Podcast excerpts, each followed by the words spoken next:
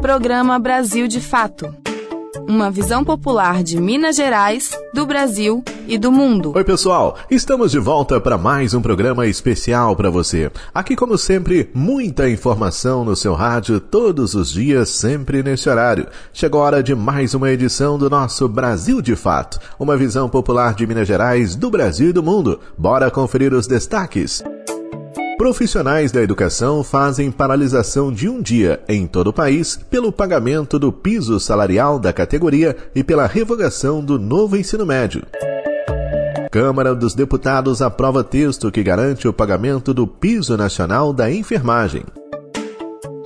Em depoimento à Polícia Federal, o funcionário do Gabinete Adjunto de Documentação Histórica detalhou que Michele Bolsonaro recebeu joias da Arábia em mãos e Bolsonaro conferiu pessoalmente. Isso e muito mais a partir de agora. Fique ligado. Brasil de fato chegou.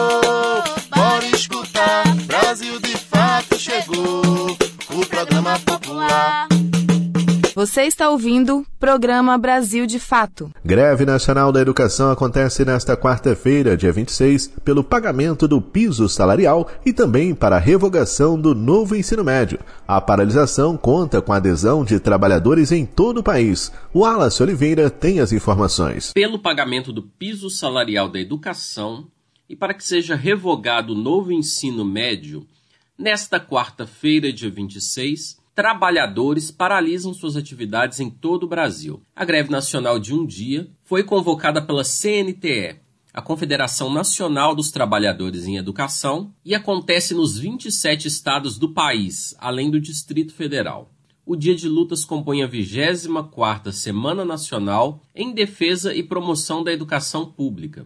Na segunda-feira, dia 24, a CNTE abriu as atividades, entregando dois manifestos à secretária executiva do Ministério da Educação, Isolda Sela. Um dos manifestos é pelo piso salarial, o outro contra o novo ensino médio, um projeto aprovado pelo governo Temer em 2017, que, segundo a Confederação, não considera o diálogo com a comunidade. Foi o que afirmou durante a entrega do manifesto a professora e deputada estadual por Minas Gerais, Beatriz Cerqueira, do PT. E a gente sempre pergunta para a escola o que ela quer.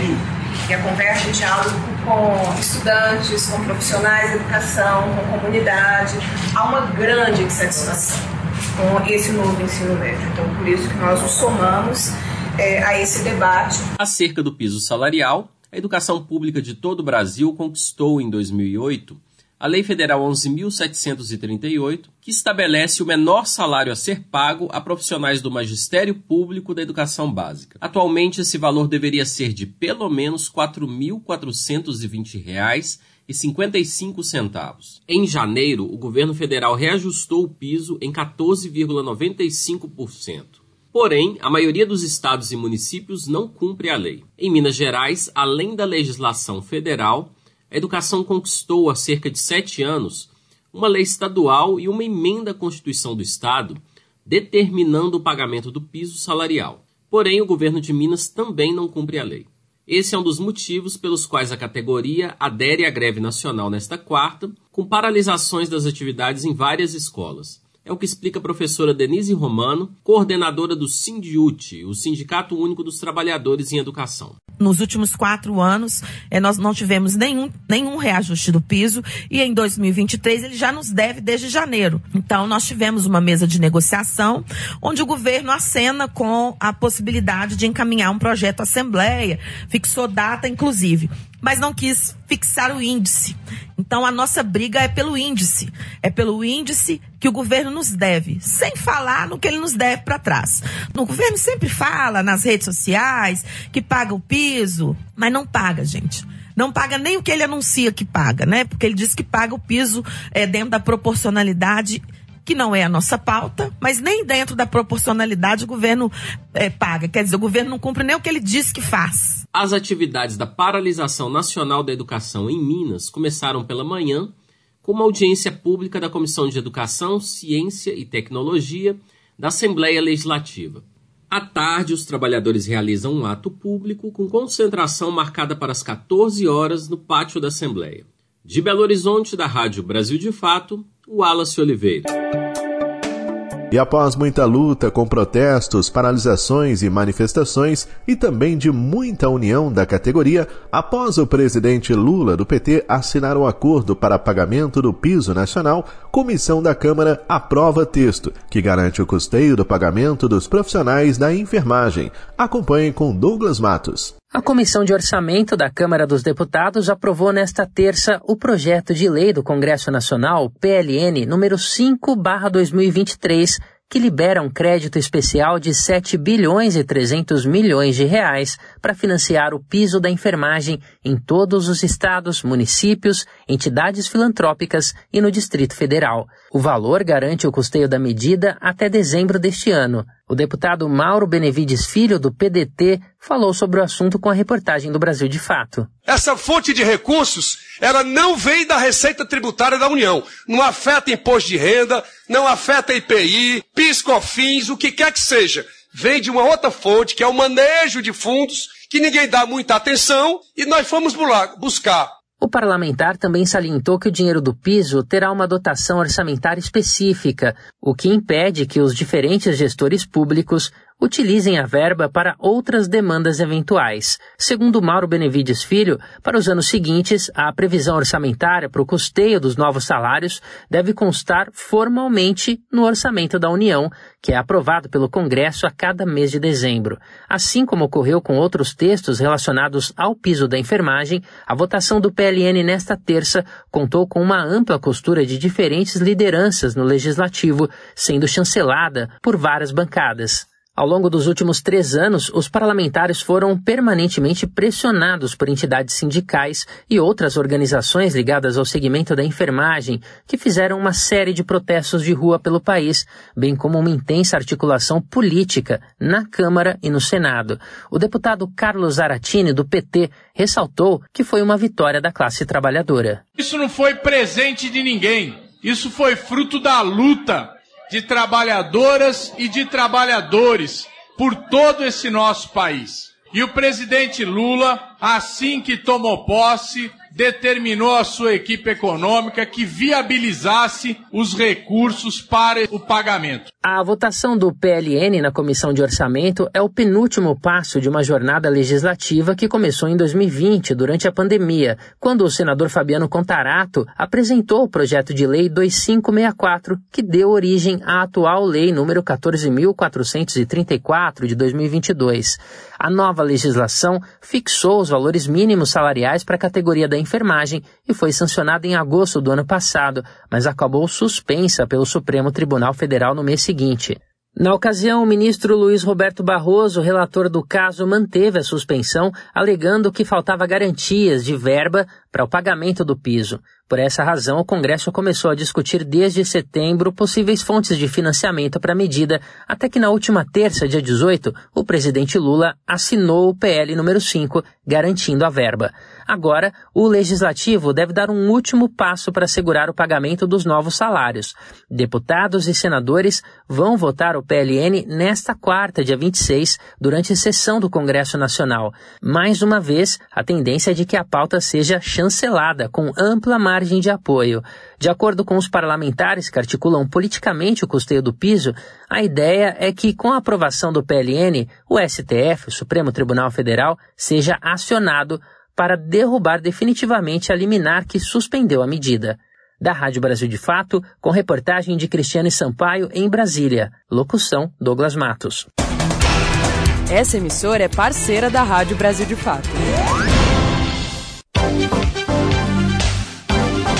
Roda de conversa. Aqui você tem voz. No Roda de Conversa desta semana, vamos repercutir sobre violência nas escolas e o 21 de abril em Ouro Preto onde trabalhadores e trabalhadoras marcaram presença em defesa do piso salarial. Acesse a Rádio Web Brasil de Fato nesse sábado, 29 de abril de 2023, das 9h40 às 10h40 e acompanhe essa conversa.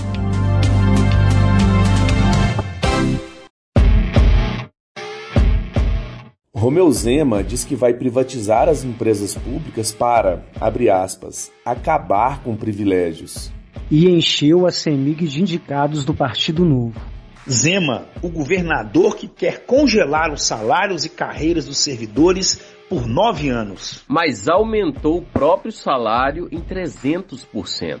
Zema, o governador que não pagou nenhum centavo da dívida de Minas. E perdoou um bilhão em dívidas das locadoras de veículos. Zema, o governador das mineradoras. Que usou o dinheiro dos atingidos pela Vale para comprar sua reeleição. Está na hora de dar um basta nesse governo inimigo do povo. Venha construir o encontro dos movimentos populares. Entre os dias 29 de abril e 1 de maio, na Praça da Assembleia, em Belo Horizonte. Entre no Instagram e acesse a página Comitê Fora Zema. Reconstruir o Brasil com Lula, derrotar Zema e devolver Minas ao povo. Programa Brasil de Fato. Ex-presidente Jair Bolsonaro do PL vai à sede da Polícia Federal depor sobre os atos golpistas de 8 de janeiro em Brasília. Ele chegou pouco antes das 9 da manhã, acompanhado da defesa. Esse não é o primeiro depoimento de Bolsonaro à Polícia Federal. Anteriormente, ele foi dar explicações sobre as joias sauditas. Sobre esse assunto, desta vez a polêmica é em torno da ex-primeira-dama Michele Bolsonaro do PL, que, de acordo com servidora, recebeu as joias em mãos. As informações você confere com Douglas Matos. O segundo kit de joias enviado pelo governo da Arábia Saudita e que entrou ilegalmente no Brasil foi entregue em mãos à então primeira-dama Michele Bolsonaro e conferido pessoalmente pelo marido dela, o então presidente Jair Bolsonaro, em 29 de novembro de 2022. A informação foi publicada originalmente pelo jornal O Estado de São Paulo, que teve acesso ao depoimento de uma servidora que trabalhava no Palácio do Planalto na época. Segundo esse depoimento prestado à Polícia Federal no contexto das investigações sobre o caso, as joias foram recebidas por Michele no Palácio da Alvorada, a residência oficial da presidência. A servidora atuava no gabinete adjunto de documentação histórica, que presta serviços ao gabinete pessoal da presidência da República e tem a atribuição de receber e fazer a triagem de presentes oficiais. O conjunto em questão entrou no país em outubro de 2021, trazido pela comitiva do então ministro de Minas e Energia Bento Albuquerque, e conta com cinco itens: um relógio, um anel, um par de abotoaduras, um rosário e uma caneta, todos em ouro com diamantes. Os valores dos objetos, quando somados, passam de um milhão de reais. O jornal O Estado de São Paulo informou que a ex-primeira-dama foi procurada para comentar o caso, mas não tinha obtido retorno até a publicação da reportagem.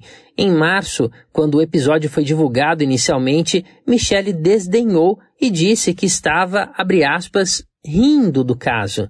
A equipe do Estadão teve acesso a documentos oficiais que confirmam que o pacote foi entregue no Palácio da Alvorada e que Jair Bolsonaro de fato visualizou o conteúdo em 29 de novembro de 2022, pouco mais de um mês antes dele deixar a presidência. No mesmo depoimento, a funcionária do gabinete disse à polícia que passou por uma situação inédita relativa à estátua de um cavalo de ouro que foi trazido pela comitiva de Bento Albuquerque e chegou ao Brasil com as patas quebradas, junto do conjunto de joias avaliado em 16 milhões e meio de reais, que ficou retido no aeroporto de Guarulhos. De acordo com a servidora, houve um comunicado informando sobre a chegada desse cavalo antes mesmo de a peça ser trazida ao Brasil, algo que jamais tinha acontecido, segundo ela, com qualquer outro presente. A praxe é registrar os presentes no sistema após a chegada ao país. Naquele momento, ainda não havia menção ao conjunto de joias. De São Paulo, da Rádio Brasil de Fato, locução Douglas Matos. Programa Jovem Aprendiz dos Correios tem inscrições prorrogadas até 30 de abril. Saiba mais na reportagem com Talita Pires. As inscrições para o programa Jovem Aprendiz dos Correios estão abertas até o domingo, dia 30 de abril. Ao todo, são oferecidas 4.382 vagas, distribuídas nas cinco regiões do país. As inscrições são gratuitas e podem ser feitas pelo site dos Correios. As vagas de trabalho são destinadas às áreas de aprendizagem de assistente administrativo, logística e também visam a formação de cadastro reserva. 20% das vagas são destinadas às pessoas autodeclaradas pretas e pardas e 10% para pessoas que possuem algum tipo de deficiência. Segundo o edital do processo seletivo, o sistema de pontuação do programa Jovem Aprendiz leva em consideração a renda familiar dos candidatos. Além disso, também são levados em conta a idade, o tipo de instituição de ensino em que estuda e a participação em projetos sociais. Outra exigência é ter entre 14 e 21 anos de idade completos e estar cursando, no mínimo, o nono ano do ensino fundamental. O regime de trabalho é de 20 horas semanais, divididas entre atividades teóricas e práticas. Ou seja, o jovem aprendiz selecionado pelos Correios irá trabalhar 4 horas por dia durante os 5 dias da semana. O salário será pago por hora trabalhada, com base no valor correspondente ao salário mínimo. Entre os benefícios estão vale transporte, vale refeição ou vale alimentação e uniforme. De São Paulo, da Rádio Brasil de Fato, com reportagem de Mariana Lemos, locução Talita Pires. E nós chegamos ao final de mais um Brasil de Fato, com locução, roteiro e trabalhos técnicos de Tarcísio Duarte. A coordenação é de Wallace Oliveira. A produção é da equipe de jornalismo do Brasil de Fato. Grande abraço a todo mundo, tudo de bom, fiquem com Deus e até amanhã. Tchau. Você ouviu o programa Brasil de Fato, uma visão popular de Minas Gerais, do Brasil e do mundo. Acompanhe mais notícias no site brasildefato.com.br.